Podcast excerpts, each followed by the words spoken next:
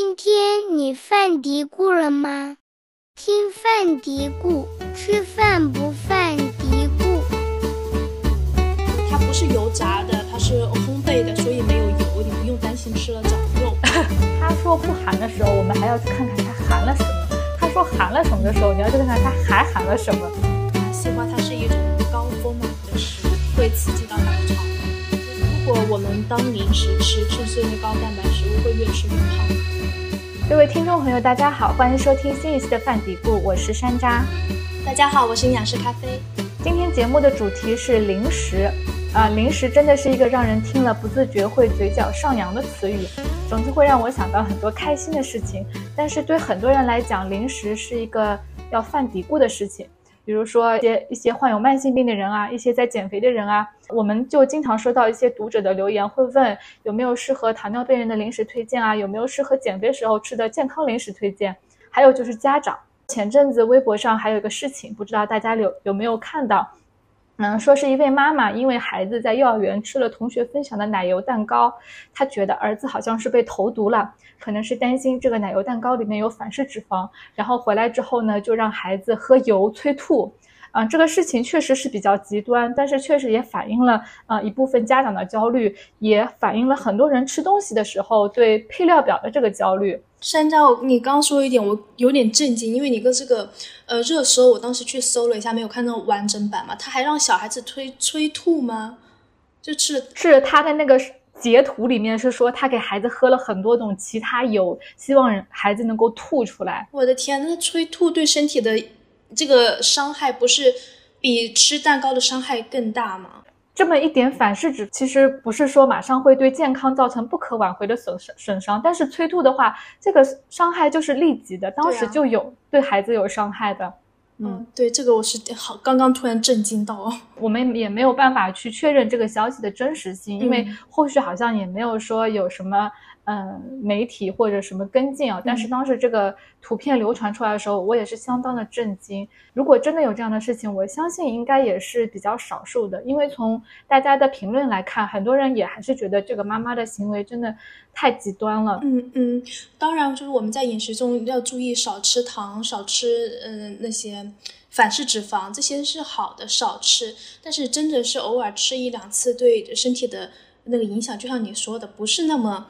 马上就会产生不好的影响的，它是可以通过我们纠正饮食习惯来帮助我们身体获得一些，就是重重返健康的，就是会抵消到这些对身体的不好的伤害。但是哦，刚刚我好震惊，真的，我到现在都好震惊，让孩子催吐，催吐其实对你的食道，呃，你的胃酸会伤害到你的食道，然后还有就是小孩子的口腔、牙齿，这些都是会受到伤害的。嗯，所以我就忍不住想说一下。我觉得这个行为好可怕，就是我们小的时候对零食还是有很很多美好的回忆的，对对对？对，小时候零食是这虽然不多，但是我就记得以前每年过年的时候会吃那个旺仔旺仔礼包，对，当时我们有分，嗯，你是喜欢鲜贝派的还是你喜欢雪饼派的？我比较喜欢雪饼，我也是喜欢雪饼的。但是就我小时候就跟我表姐妹一起长大嘛，她们也是很喜欢吃那个旺仔的个礼包，但是她们都是分鲜贝，我是分雪饼，我觉得这样就挺好的，很公平。对，我看到了，就是益滋，益滋就是我们现在吃的好多饼干品品牌的那个厂嘛，他们做了一个临时调查，那个数据我其实是还蛮惊讶的，他是说有。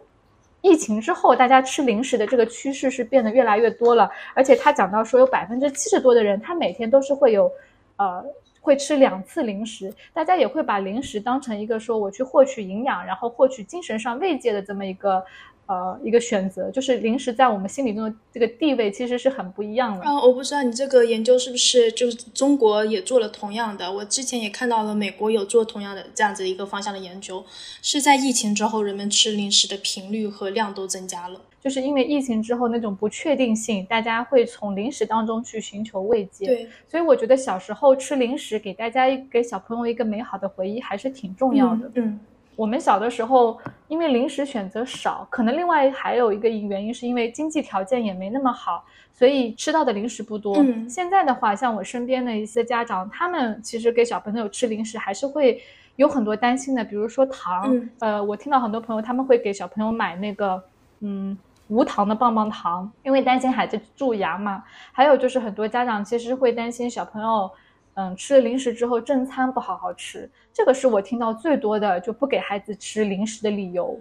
对，在我回想我小时候，我父母其实没有很限制我吃零食，可能也因为那时候零用钱不够。就是我每一天我的零花钱是两块钱，我可以把它一个月存起来，妈妈一次性给我，或者是我每天要，我当时就有这样的一个选择。我当时选的是每天要，因为两块钱我是可以换买四包零食的，就五毛钱一包零食，小学门口就有卖的这种，我就会去买，买了跟跟小朋友一起吃，我们分你买这个，我买那个，然后大家都可以吃到不同的口味，那就是两块钱。一直都是省不下来的，就是拿到手上就会花掉的。小小时候吃这个五毛钱零食吃的比较多，但后面就出现了那种一元包，就是那种一块钱一包的那种膨化食品。然后后面出现了更贵的零食，我爱上了吃七十一店的那个咖喱鱼蛋，那是我小时候吃的最贵的零食。在学校旁边开了个七十一嘛。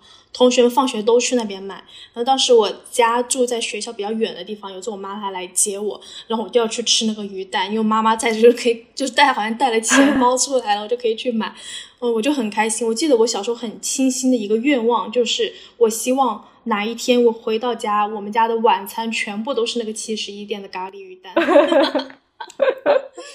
我们小的时候还都是各种小卖部。我小时候，我外婆家是开小卖部的，然后我就很喜欢去我外婆家。那你不是很多零食吃？那那不会，那不会，那还是要矜持一点，不能白拿零食。对，但是就是我们小的时候，呃，生活的场景还是各种小卖部。然后学校外面的话，会有那个老奶奶摆，比如说杭州这边有吃那个炸油墩，还有年糕炸一下，还有那个拿一个竹签上面穿两个豆腐干，就是豆腐干煮熟了，然后涂点甜面酱这么吃。我以前小的时候就因为也是没有钱零花钱，可能一天是五毛或者一块，然后就特别呃期待有的时候，比如说放学回家碰到一个长辈正好经过，然后呢他就会请你吃一个香肠，就会因为香肠会比豆腐干这些贵一点。我们也有吃那个现成做的，像那个牛肉丸呀，然后还有学校旁边那种小卖部自己在自己烤的。那个薯条啊，自己炸的薯条啊，这些还是比较多。我记得小时候吃有吃一个那种泡泡糖，它是一条的，有很多那种西瓜，就西瓜球泡，卷起来，就一一条的西瓜球泡，一条的，有很多种颜色的，像西瓜球一样的泡泡糖，那个也很好吃啊。我记得也是五毛钱，然后后面反正就越来越贵。以前我最喜欢吃的一个雪糕就是可爱多，当时是两块五，现在是这我这多少钱我也不知道了。现在可爱多有迷你版的，我觉得还蛮好的。你现在只是想，哎，我就想吃个冰淇淋解解馋，这个迷你版小小的一份就还挺好。对，一整个现在对我们来讲已经有点腻了，吃不下，真是。人的口味还是有点变化的。我就想起之前去日本的时候，日本的零食它有一个词叫做大人味。就日语当中，大人就是成年人这个这个意思。大人味在日本其实不仅是说我大家都日语当中的一个词，而且是会被商家作为一个营销的套路，它就会推出很多大人味的零食。比如说，我记得有个巧克力，就是那个叫嗯雀巢的一个叫 Kit Kat，它的包装不是红颜色的吗？然后它出了一个针对大人版的，把那个包装做成了黑色的，看上去更稳重。巧克力呢，外面的涂层呢，选择了那种可能。对对对对对对对对就是这个，他他做了一个大人版的黑色的包装，巧克力可能涂层选了一个嗯黑巧克力成分更多一点的，会出很多，比如说冰淇淋里面加一点酒啊，就确实我们从小到年龄随着年龄的变化，口味还是会改变的。哦，这个好有意思，专门给大人做的零食。对，好多大人会不会有，特别是男生，好像会有一种。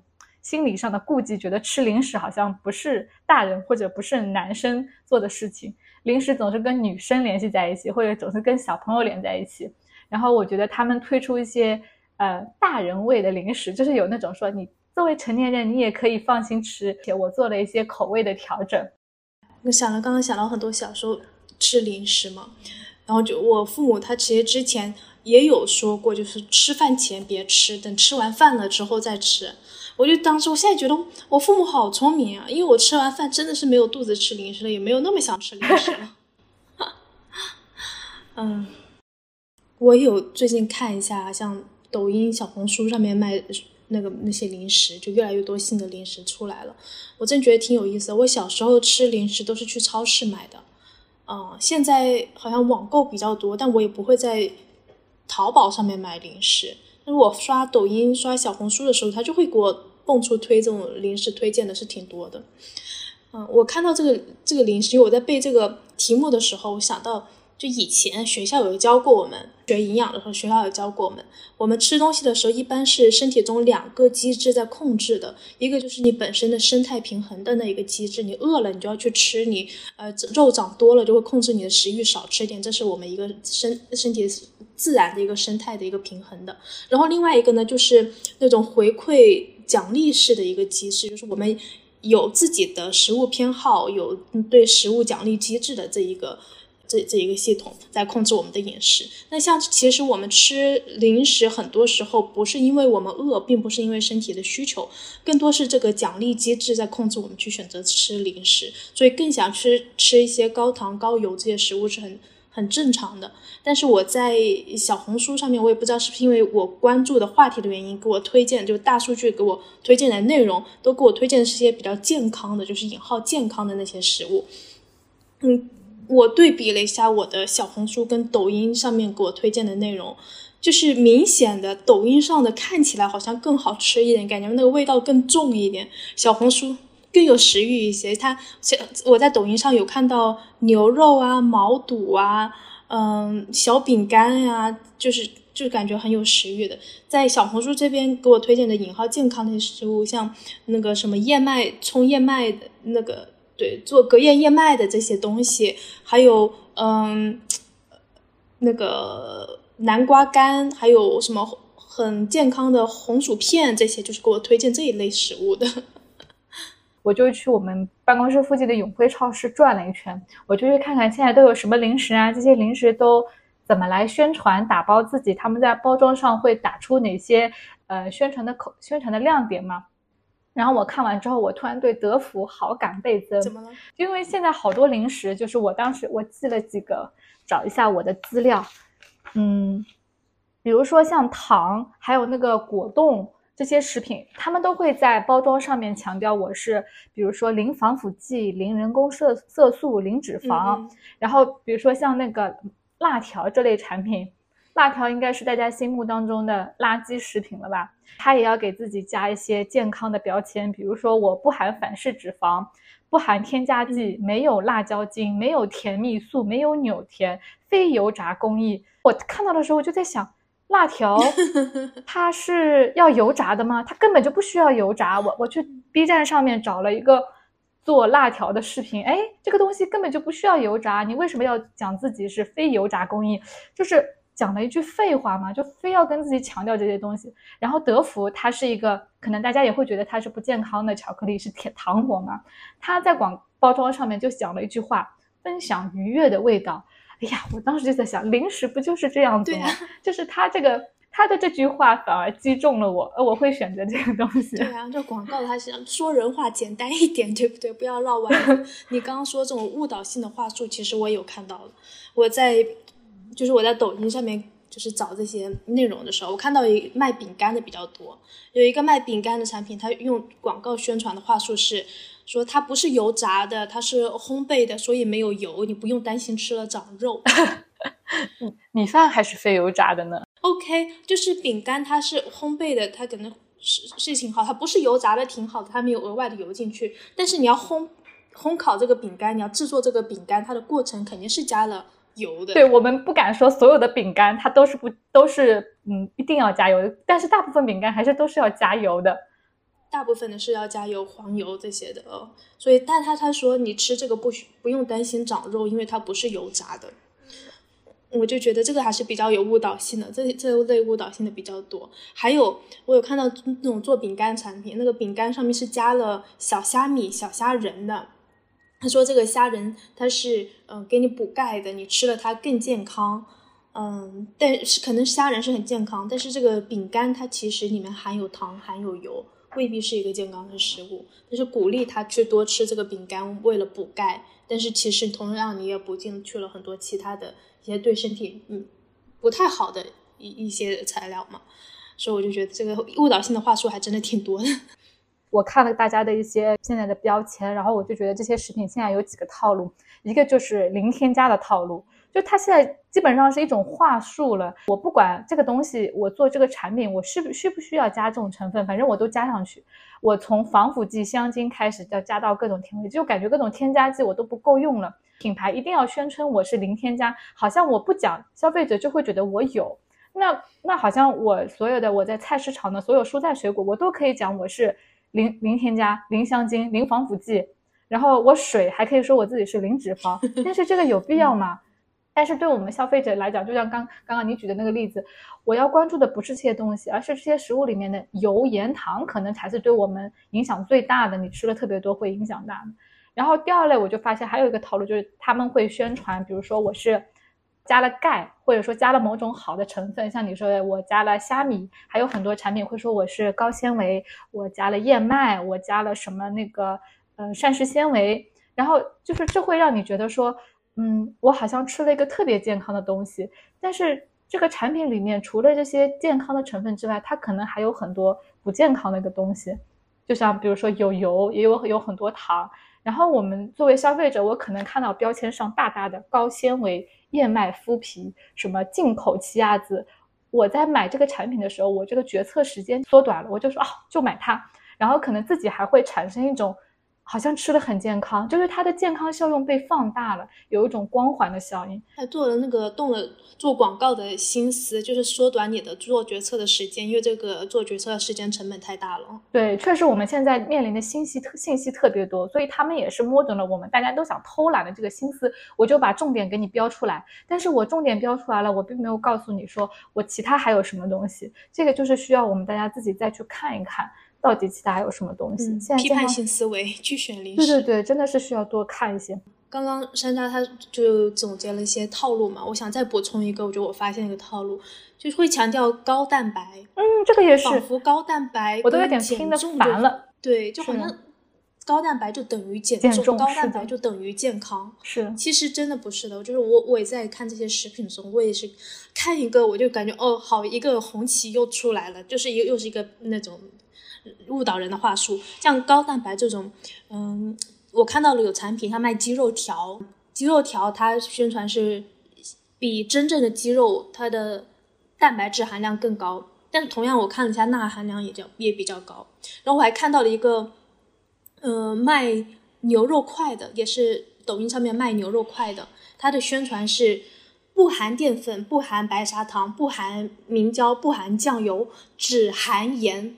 指甲盐，然后这个食物我看它的钠含量也是特别特别高，吃完了很容易水肿，对血压不是很好。我就觉得这种食物有时候会我们会口渴呃不会嘴馋，很想吃这个东西，有时候嘴馋就想吃这些咸咸的东西，没有关系，我觉得可以去吃，吃的时候。我们注意一下，多喝水，吃一口多喝两口水，这样才是比较好的。不然我们全吃了这个，第二天肯定是浮肿的。如果有高血压的，真的是对血压伤害比较大，对代谢也不好。有更夸张的，就是还有在卖一个呃蛋白棒，但他说的不是蛋白棒，他是说巧克力蛋糕，他是把它做成巧克力那样子，巧克力甜点的这个这个样子的。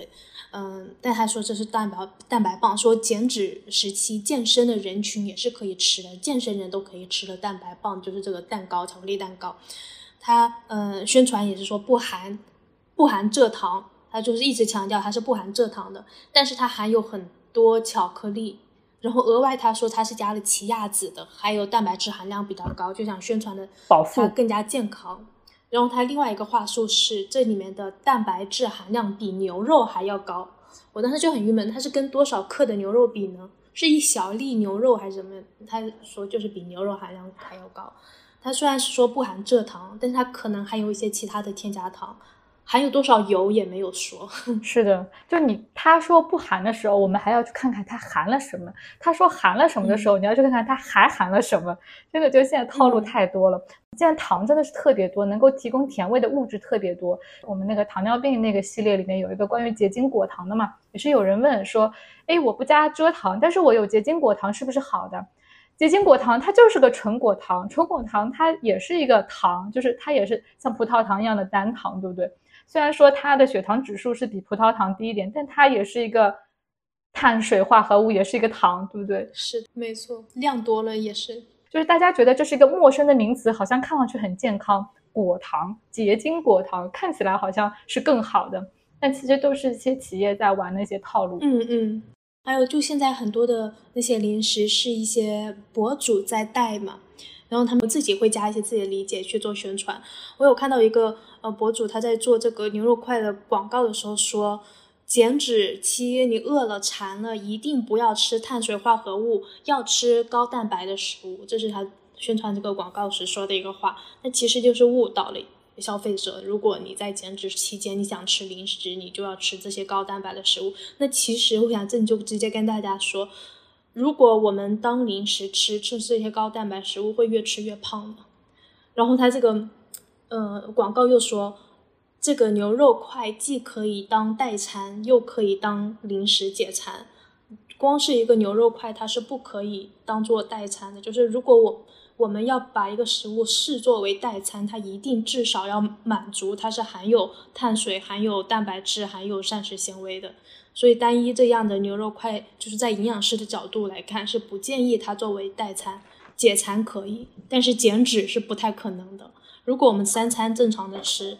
馋的时候又吃这个牛肉块，当然不会瘦的。可以给大家补充一下，虽然说我们很多食物它都是有国家标准的，代餐的话虽然是没有国家标准，但是有专业团体制定的，中国营养学会制定过一个关于代代餐的团体标准，就对代餐的能量是多少，蛋白质、碳水化合物，然后脂肪它的比例是多少，都是有规定的。那市面上的很多所谓的代餐产品，其实它都是不符合这个要求的，你只能。把它当成一个偶尔吃一下的，就是加小加餐来吃，不能代替一餐。嗯，对，嗯，还有刚刚你说的有一类，我不知道你有没有刷到过一个产品，就是帕梅拉同款的椰子谷物碗，就好像好像很健康，对不对？它的它是买一个这种谷物碗，像隔夜燕麦里面这些东西，它里面有呃椰子片，有巧克力，有呃谷物，有坚果这些。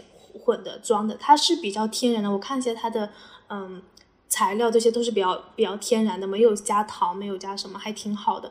但是它每一次吃那个椰子碗，吃一碗，它其实量是比较大的。如果这一碗吃下去，我大概估算了一下，呃，不包括椰子、巧克力，只是坚果的话，那大概要三百一十卡，只是坚果，但里面还含有一些那个椰子碎、巧克力碎。再加上去的话，那估计得五百卡，然后还要再加酸奶，就其实是热量超级超级高的。它它其实加了好多，不仅有帕梅拉这个招牌，还有很多超级食物做招牌来吸引大家。是的，而且它还配给你配送一个碗，然后这个碗其实就是给了你一个就是 portion size，你的一个食用量的一个参考嘛，一份，但是一份就是量比较大的。对，即使大家说要去学习这个帕梅拉。他的健康饮食，但是他的健康饮食肯定也是配合了他的很多其他生活习惯。他这么好的状态，不是说只是靠这个食物我就有了，我吃了他的同款食物我就有他的同款身材吗？并不是这样子的。但是大家可能在买的时候会觉得说，会很容易会放大这些食物的健康效果。嗯，我觉得这个产品好就好在它，嗯，还是比较原始的这些食物，嗯。如果我们能够控制量的话，它还是挺好的。就是可能只吃二十五克以内的坚果，少加一点椰子碎，然后拌着那种原味的酸奶吃，也是可以作为一个嗯比较快速的健康的早餐来做的。就是我们一定要控制好这个量，因为我看的一些做的广告博主拍的这些广告视频，他那一碗里面就堆满了，真的是量太大了，量太大吃了就容易胖。你有没有发现这些健康食品都挺贵的？嗯，是的，是贵。加了很多健康标签之后，这个价钱就是贵了很多。总的来讲，我就觉得它的性价比就没那么高了。我们之前那个，嗯，做过一次关于肉薯片的一个测评，薯片。碳水很高啊，又是油炸的不好，然后现在就有人开发了一种肉薯片，就是拿鸡肉压成薄片，然后做成脆脆的那种嘛。当时我们做了个测算，虽然这个薯片味道也还不错，但是它这个价钱是跟普通薯片比是贵了二十倍。我的天呐！而且这个鸡肉薯片它比那个鸡肉薯片的盐含量普遍都都比那个油炸的那种传统的薯片高很多，嗯，我老公他在抖音上面他买了一箱那个面包，一箱啊，他就很那种，对他因为抖音上买的这个都是。一小箱一小箱的嘛，好像有十个还是十二个这样的面包装在里面的。然后他拿回来跟我说，他这个面包很健康的，他说这是零糖的面包。然后我就我我一听他这话，我就不可为什么你在身边，他买下单之前没有来问问你？就是因为他睡觉熬夜，他他熬夜，他在那刷抖音，他就被抖音那些骗了，他就买了买那个零糖的面包。然后我就教他看那个食品标签，我说你看它这个脂肪含量有多少。它虽然可能是零糖的，就是这种代糖，但是它那个脂肪含量是真的是很高的。它有它这个糖只是说没有额外添加糖，没有说那个膳食纤维。虽然说没有说额外添加糖，它可能是用了代糖，然后本身那个面包它就是那个碳水化合物嘛，碳水化合物高，而且那个膳食纤维含量比较低，又是高脂肪，所以真的是没有办法跟健康食物画上等号的。虽然是有一些比较好的，比如说刚刚说那帕梅拉这个产品，它也是一些优点可取的。但是现在总体上市面上，我觉得现在健康零食就所谓的健康零食这个宣传，真的还是比较乱的，有特别多的套路，而且消费者的饮食知识的对健康饮食的这个认知也是在建立的过程当中，所以其实是真的是有比较多的商家在怎么说套路消费者。现在的很多宣传把零食说成吃零食说成了是一件罪恶的事情，但是其实吃零食它本身并不是天然就是一件罪恶的事情，对不对？对，那那我又回到你说先开始讲到的那个案例嘛，那小朋友他在吃蛋糕，别人分享的蛋糕，然后被自己的妈妈说儿子投毒了，然后还逼他吐这件事情，嗯，我每次现在又又讲到这个话题，我又是一整个大震惊，我让我想到我小时候。我隔壁班有个同学，他过生日，我印象特别深刻。那是我小学，可能就二年级、三年级吧。隔壁班有个同学过生日，然后那个同学家长他请他全班的同学吃麦当劳的儿童套餐，每人有一个那个小盒子，有汉堡、有薯条、有那个小玩具，全班他们全班同学，就隔壁班全班同学都有。我当时就是很羡慕，很羡慕。我那时候想法是很天真，说我们班怎么没有同学过生日呀？我想是不是过生日就是大家也都有的吃这样子的。我回去就跟我妈妈说了，我说很羡慕，很羡慕隔壁班同学过生日，然后全班同学都有吃这个麦当劳。然后我妈她当晚就带我去吃了麦当劳。晚上我们没有吃晚餐，我的晚餐就是那个麦当劳，我就感觉挺好的。那个麦当劳我吃的特别特别香，我也当时也特别特别爱我妈妈。我妈妈没有说觉得，嗯。麦当劳就是不能当晚餐，不能吃，就这个多这样的时候，他看到我很羡慕别人，他觉得他当时应该要满足我，然后跟我度过一个比较有高质量的家庭时光，跟我聊聊天，对我进行一些呃思想上的教育，那我就觉得挺好的。其实就是食物，不管是跟同学吃，就麦当劳这个，不管是跟同学吃，还是当时我跟我妈吃，那其实都是有很多的情感交织的。现在包括我们日常中的饮食，吃的食物，跟谁一起用餐，也是有很多的情感交织在一起的。当然说蛋糕啊这些高就是高加工的食物，从营养师的角度，从健康饮食的角度来讲，都是要限量的。但是我们大家其实也都是有社交需求的。那对小朋友来讲，那其实从小应该告诉他要了解哪些食物是我应该成为我饮食的主要。主要成分的哪些是我要在哪个场在娱作为娱乐场合吃的，而不是说觉得对健把一切对健康不好的东西都觉得是有毒，嗯嗯，这样子就太极端了。极端了。如果想到我们那时候隔壁他们一班同学吃的就很开心，旁边两个班同学都听到了嘛，都去门口看，嗯，都好香啊，还围观围观。就感觉他们这一班同学当时吃这些垃圾食品，引号垃圾食品，每个人都很快乐，然后这个氛围也庆祝了那个过生日的小孩给他过生日。嗯，就是如果这个小孩他觉得这个食物有毒，那可能，嗯，就是怎么说呢，很难跟同学融在融在一起。那我们现在其实很多的社交活动也是跟吃有关的，其实。社交、睡眠、饮食都是影响我们生活幸福指数很关键的、很关键的一个因素。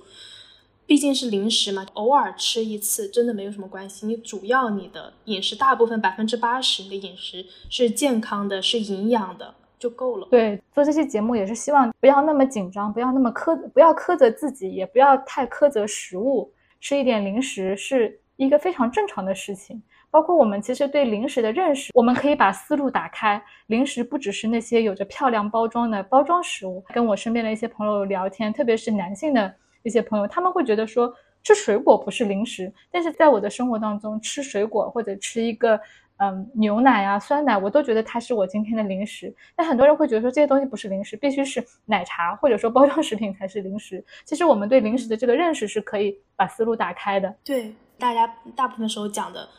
零食是你真的想去吃它，它就是嘴馋了，你想吃。可能我们一般不会嘴馋想吃水果，不会嘴馋想喝牛奶，但是嘴馋的时候可能会想到一些吃垃圾食品。我在面对我现在在服务的一些私人营养客户，我也会经常跟他们说，就是你真的偶尔想吃一次甜食，你偶尔想吃一些你觉得是垃圾食品的这些食品。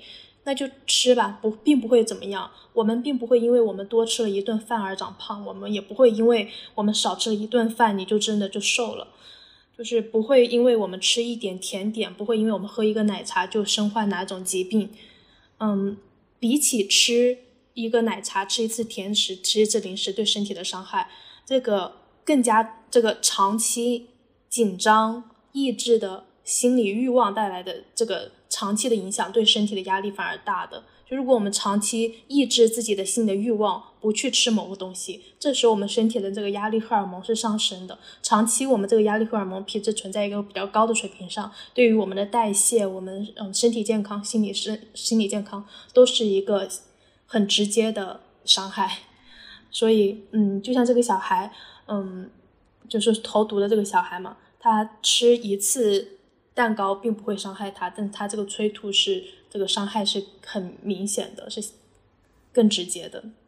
如果我们把零食定义为三餐之外吃的食物都是零食的话，那其实除了呃享受性零食之外，在某个比如说我还没到中饭时间或者没有到晚饭时间，我饿了，我需要加餐吃一点小餐加餐，它也是一种零食。这种零食可能是一个什么叫做营养型零食？也可以把零食分成这样两大类来看。对。对，那就是其实简单的分为零食还是加餐就很明显。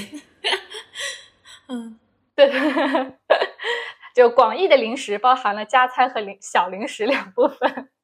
就如果真的很想吃，你说这种引号享受型零食，就是怎么样吃的会更没有罪恶感呢？这个就是这一个，我是向我一个朋友学来的，我觉得特别好。有一次我跟我朋友在一起嘛，他就买了一个周黑鸭的鸭舌，他特别喜欢吃这个。然后他就买了，跟我们一起聚在一起聊天的时候吃，然后吃一吃，他就停下来了，他把那个手套就摘下来了。然后我们大家也都还在吃，然后另外一个朋友就说：“说你不吃吗？你就吃这么一点点吗？”他说：“没有啊，这个就是我真的很喜欢吃这个，但是我一定要强迫自己先停五分钟，我停五分钟，我再吃会好一点，不然的话他就一直会吃，停不下来。他说强制性的让自己停五分钟。后面这个方法，我就我也有在用，就是我真的吃到自己。”我很喜欢吃这种引号享受型，而且并且不那么健康的食物的话，我就吃一下，先吃可以让自己吃五分钟，慢慢吃五分钟，然后停至少五到十分钟，然后一定要让自己多喝点水。我觉得这是一个挺挺好的一个方法，就是一一定要自己躺。嗯，你在说的时候，我就在想，有什么东西是会让我这么不停的想吃的？可能是夏天的水果，夏天的西瓜，就是会可能一口气想吃。西瓜是个很好很好的零食，就如果把它归为零食的话，它真是个很好的零食。那西瓜是被很多人误解的，就是我说跟我的客户说你可以吃西瓜，他们会比较紧张，说不是很多糖吗？就是会有第一个这样的反应，不是很多糖吗？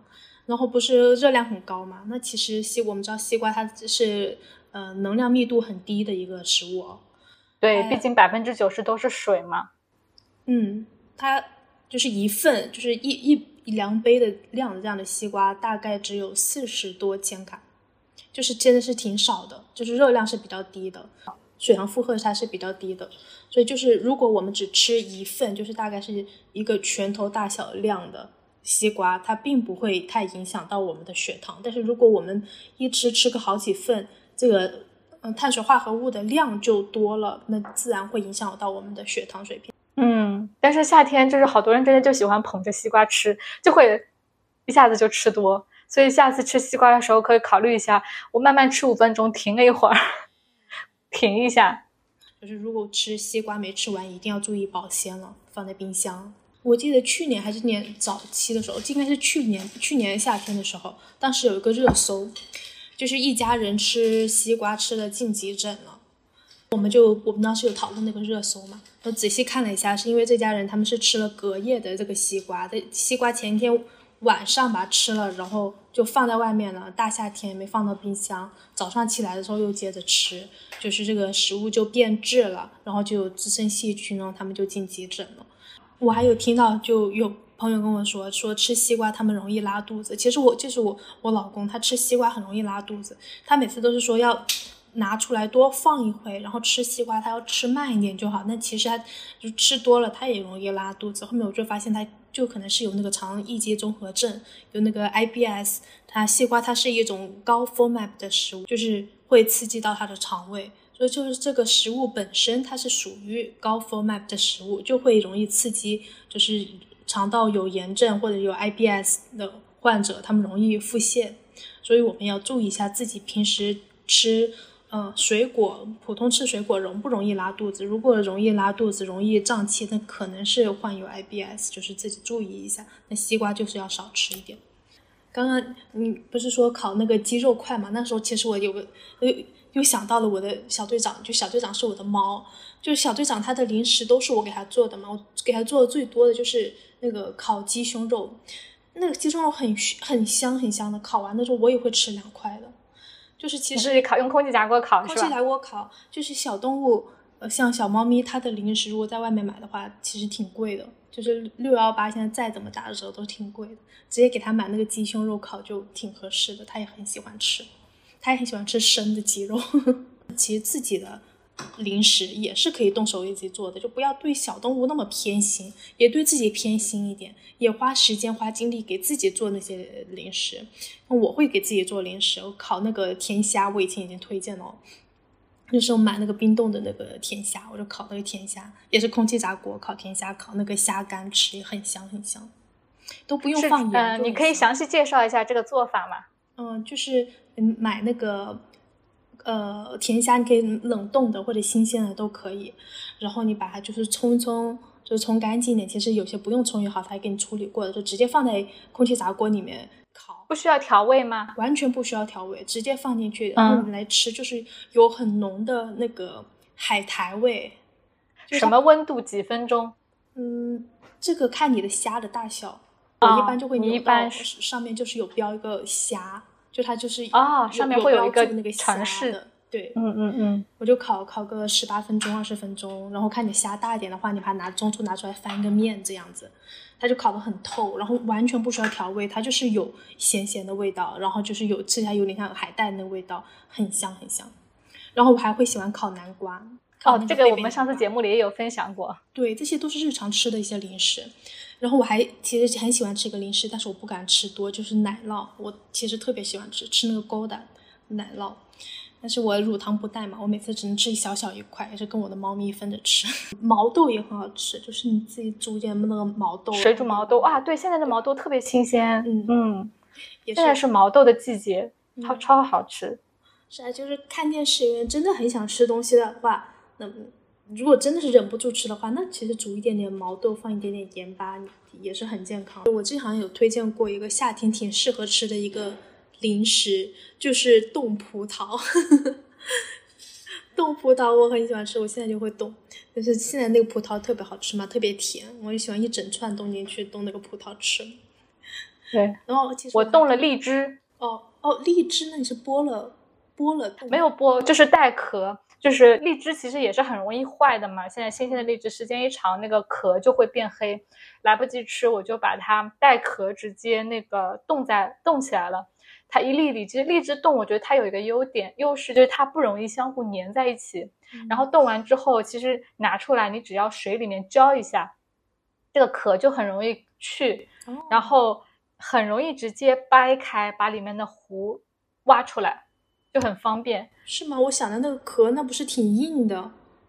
不硬不硬，它那个壳其实很薄，其实你只要用水浇一下，它就很好剥开来了。哦，那这挺好的。那荔荔枝又更甜，吃起来更好吃。是的，是的。嗯，我我之前看到有个研究，就是比起吃一个低脂的。饼干，比起吃一个低脂饼干，吃水果你更能够控制你的食欲，就是看测九十吃完之后九十分钟你的食欲的一个评估，说吃水果更能控制，是控制时间更长。所以像是嗯葡萄啊、荔枝呀，这本身就是甜甜的那种食物，就能够满足你想吃零食这种甜味的偏好嘛。嗯，所以大家其实现在很多人会担心说水果很甜啊，热量高啊。其实它比起我们很多加工食品来讲，新鲜水果它大部分还是水分，所以它的热量密度肯定是没有那些高度加工的食物嗯高的。嗯，首先不要对他们有一定一个偏见，觉得水果糖多、热量高就不敢吃。嗯，大家可以把水果作为一个零食的选择。嗯嗯，是的，对。哦，我还会做简易版的双皮奶。就是就工序工序简易一点的，就是用蛋清跟牛奶，对，然后也不加糖，其实就是那个布丁一样的口感，有也会就在冰箱里面冻的，你可以吃嘛，放一天，嗯，哇，这个也挺好的，嗯，其实我们之前还做过一次分享，比如说晚上饿了。或者说，呃，上午、下午饿了的时候，可能还可以选择哪些食物？这个我们也可以给大家有一些分享。那除了自己做之外，其实上次这个分享里面也有也有一些可以大家去网上方便买的一些食物，可能可以方便一些啊，平常工作比较忙的上班族，大家可以选择。这我们可以再来介绍一下。我们可以跟大家一个一个来介绍吧。就下午茶了，嗯，吃完午餐到晚上吃饭时间可能。中途隔的时间挺久的，四五个小时，就是这个时候我们我们胃排空时间是大概四个小时嘛，四个小时之后我们的胃空了，就是很容易饿，饿的感觉很明显，所以就下午实在饿了馋了，我们可以吃点什么？水果刚推荐了，那我们想比较好准备的好叫比较好吃的，像香蕉、像柑橘这种一份一份的好准备的，且可以吃。然后现在水蜜桃也是季节了，我觉得也是可以吃，就是吃一份水果。或者是吃一个那种中式的甜点，我之前有推荐像桃胶、像银耳这些中式的甜点，但是要额外的少糖。然后这些食物也是好的，因为它可以给我们补充水分，然后热量也是比较低的。或者是吃一个希腊酸奶，就是蛋白质含量高一点的，然后不额外加糖的这种酸奶。嗯，就是尽量选择就是怎么，就是你的蛋一份蛋白质含量是在三克以上的。然后它不要额外加糖的这样的酸奶，三克其实就是把一些酸奶饮品给排除在外了。就是我们要去区分这是酸奶还是酸奶饮品。就是酸奶饮品，它会直接给你标注出来的，它是有饮品这两个字的，它里面的糖含量就比较高，嗯，像蛋白质含量就比较低。就是我们说到喝奶，喝到喝酸奶，嗯。是有些朋友会想要去选择一些替代品，就反想吃那个燕麦奶嘛。现在燕麦奶它已经没有之前那么火了，但是还是会有部分的同学会选择就喝那个燕麦奶。其实我个人哦，对于你如是减脂期间并不是那么推荐的，因为它的。嗯，碳水化合物含量是比较高的。燕麦奶不像是坚果奶这种，你可能还含有一些植物蛋白。它本身它这个谷物的蛋白质含量也是比较低的。本身谷物比坚果比其他的那些植物奶的碳水化合物含量就是更高一点的。所以如果我们是想要喝这种植物奶、植物酸奶，我们是也是要去看一下，嗯，不要喝有那种额外添加糖的，然后选择那个蛋白质含量高一点的。这个对于我们延长饱腹感来说，时间更好，对于我们代谢也更好。确实，下班的时候会比较饿，然后我在三点多的时候会喝一个酸奶，酸奶的饱腹感确实是比较强，然后觉得挺好的，就是好像中间有个接力棒给我接了一把。然后坚果，我们可以吃一袋那个每日坚果，大概是二十五克的每日坚果。嗯，或者我们可以吃苏打饼干，这个特别适用于在孕前期的朋友们。就是孕前期，如果是有一些孕吐反应，就是特别适合加餐的时候就吃苏打饼干。对于平时减重的同学，吃苏打饼干反而可能容易刺激食欲，这个就是要因人而异了。嗯，还有一些我之前有推荐吃那个婴儿的膨化食品，就比方说婴儿的米饼啊，婴儿的那个小爆米花呀，就是婴儿的这种膨化食品，它里面的额外添加物要比成人的少很多。像是我们双手捧一捧的那种婴儿食品，可能也就是五卡、五六卡这个样子的。就是我之前有推荐一个比较火的一个牌子，叫叫 Gerber，就是大家可以去看一看，就是有做很多这种婴儿的膨化食品的。嗯，或者在吃那个小时候经常吃的那种，呃，就是用大米爆成的那种爆米花，就是你有吃过吗？对，小的时候就会嘣一下，就是你到你到路边，它有一个后面会有个大的袋子装起来，然后他会说响喽一下，然后我们小朋友就会把耳朵捂住的那个东西。嗯嗯，对，现在在要碰运气了，有在有时候街头是有卖的。不过我现在有时候买的，他们就是已经做好了，就有点糖，就是有加糖的。我记得小时候是自己拿，嗯，小时候是自己拿那个米去爆的，嗯，现在就可以跟他就是好像说可以糖不要点或者少放一点这，对吧？对，如果你现在能买到就那种原味的话也比较好，它也是呃能量密度比较低的，然后又能够解馋的食物。就是下午我们呃吃解馋东西一个。中心思想、核心思想就是选择那些能量密度低、水分含量高一点的食物，像是吃坚果这些，就是呃，我们一定要控制好量，因为坚果它的呃体积比较小，很容易一把一把多吃了。所以就是如果我们对自己就自控力啊都比较好，然后也有增肌需求的话，可以选择上吃坚果。我在小红书那边有看到一些呃食物，就是那种食物原材料做的，像。呃，红薯干这些啊，就是标着健康的呃标签的。那其实像红薯干这种也是比较容易吃多的，一整个红薯你未必吃得完。但是你做成那个红红薯干或者是那种红薯片，你可能一直吃的那个量比你吃一整个红薯还要多。所以这个量一定要控制住。像果干，像是坚果这些，就是要控制好一个量，因为它本身它的体积比较小，而且我们有时候对感受自己的饱腹感并没有那么明显。所以，如果是吃每量每日坚果，它一袋一袋的还好控制量，就吃二十五克就够了。刚刚呃，山楂有问嘛，就晚上下班回来了，嘴巴有点馋了，或者是有一点点饿了，但是又不想要吃，嗯，负担太大的这些食物，可以吃点什么呢？就是我们，呃，如果这个时候是想吃点那种温热的东西，我们可以给自己喝做一个简易的那种汤，就像是现在有那种蔬菜汤包。像呃味增汤这些，家里可以买点味增，这样子做起来比较方便嘛。喝一碗那个温热一点的这个汤，给我们带来的满足感更强。有时候晚上我们可能不是真的是想呃想吃东西，我们可能只是想要心里有一种满足感。那像温热的食物就更容易给我们带来满足感，所以一个蔬菜汤会好。现在这种即食的蔬菜包应该还是比较多选择的。多的。嗯，像我们家也会买那个味增，就直接是一盒的那个味增，这样做上一碗汤也是很方便、很方便的。嗯，我也可以在家里备一些像魔芋、魔芋面这些，你是可以下单你的这个蔬菜汤，煮这个蔬菜汤，你们可以下一点点魔芋，就是你嘴巴里有嚼的那感觉嘛。嘴巴有这种嚼的感觉，是很容易给我们带来满足感的。那如果我们只是喝东西，跟你对比起来，吃东西吃东西更有满足感嘛？就像我们吃水果还是喝果汁，所以我们可以呃选择一些加一些那种有咀嚼感，但是负担比较低的，像是魔芋面就是一个很好的选择。因为现在网上还有比较火的是吃那个贡菜嘛，贡菜也是那个吃起来嘎吱嘎吱很脆的嘛。它其实本身贡菜是一个。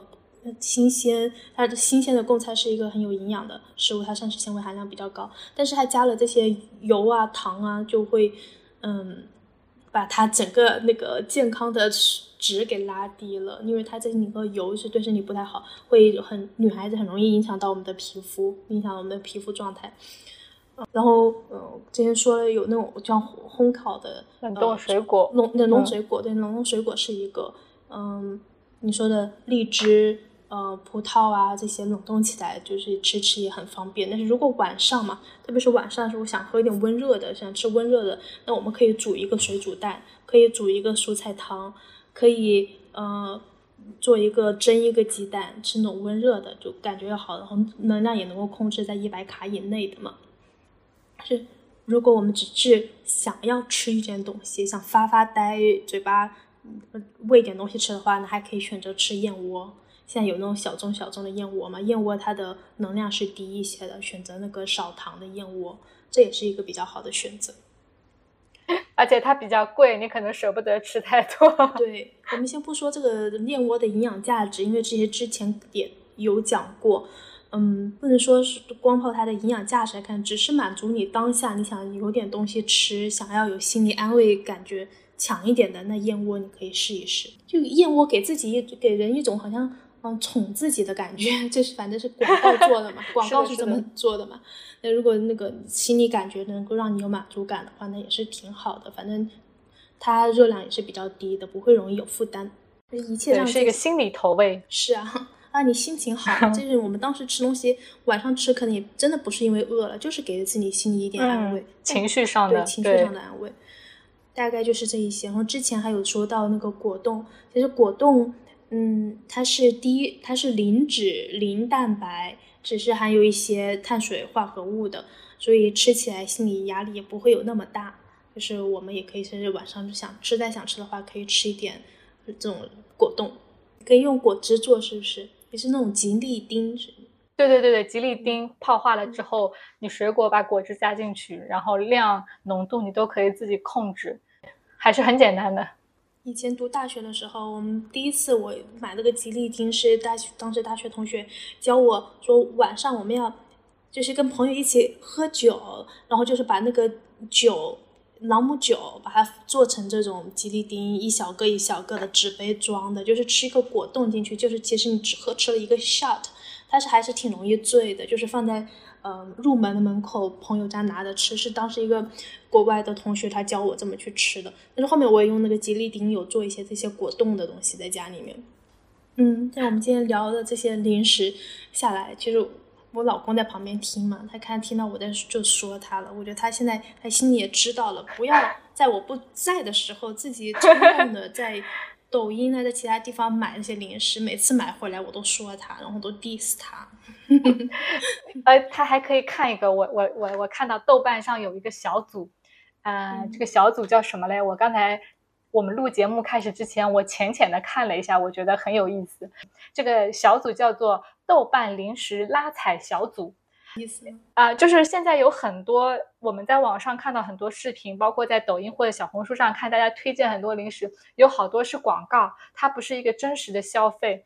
那有很多人推荐之后，呃，我作为消费者可能被这个博主的营销话术吸引了，他说的特别好吃，比如他说千万别买错，认准之家，就营销话术很很很吸引人嘛，你可能就无脑就下单了，但是买来之后发现，哎呀，太不好吃了。就很失望，就经大家都会有这样的经历。然后豆瓣上就有这个小组，就是大家相互来，就是我我来拔草，我吃的这个东西好吃或者不好吃来分享。然后我发现大家有好多好多的分享。那我现在 总是有有一个坏方法嘛，我其实我跟我朋友心里都。心里都明白，我把我们家吃这些零食买多了，那些吃消耗不了的，我每次去朋友家做客，就把我们家的往那边搬，然后他们就把他们家的零食要搞到我们家来，就是互相把那些多的零零食往朋友家里去丢，这是好朋友，消耗零，互相来消耗一下零食。后面人家都说求求了，你们来我们家不要再带东西了，都吃不完了。很开心，大家一起分享也蛮好，互相投喂也蛮好。对对，哎，就是中心，我们聊这么多，其实真的想吃什么东西，你你就偶尔吃一次，就不要有负罪感。它毕竟是零食，不是你的饮食常态，就是偶尔吃的一样东西。我我特别喜欢有一位啊，民国时期的一位先生杨步伟先生他说的，他说。他对点心的一个解释，他说点心就是一点点缀内心的东西。那我们对这种放纵性零食，其实我们对它的情感也是这样子的。你吃一点，你觉得很开心，然后你日后回忆起来都是很开心的回忆。这些美好的回忆也点缀了你的内心，不仅仅是这个食物的味道点缀了你的味蕾，它其实也点缀了你内心。那还是希望大家就是这些零食能够成为我们生活的点缀，而不是负担。是呢。这里再跟大家分享一个小 tip，就是我们如果吃东西吃的停不下来，就是一直机械性的吃，然后你你也想停下来，一个小技巧就是把空调关上。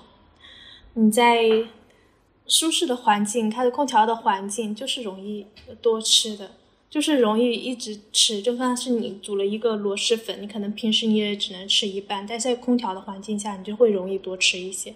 就是我们真的怕自己吃多的话，就把空调关上。这条适用于夏天，就是适用于 现在。好的，那我们今天这期节目就先聊到这里，感谢大家的收听，我们下期节目再见，下期拜拜拜拜。拜拜。无论世界再纷扰，一日三餐中总是蕴藏着治愈自己的力量。和食物做朋友，用健康过生活。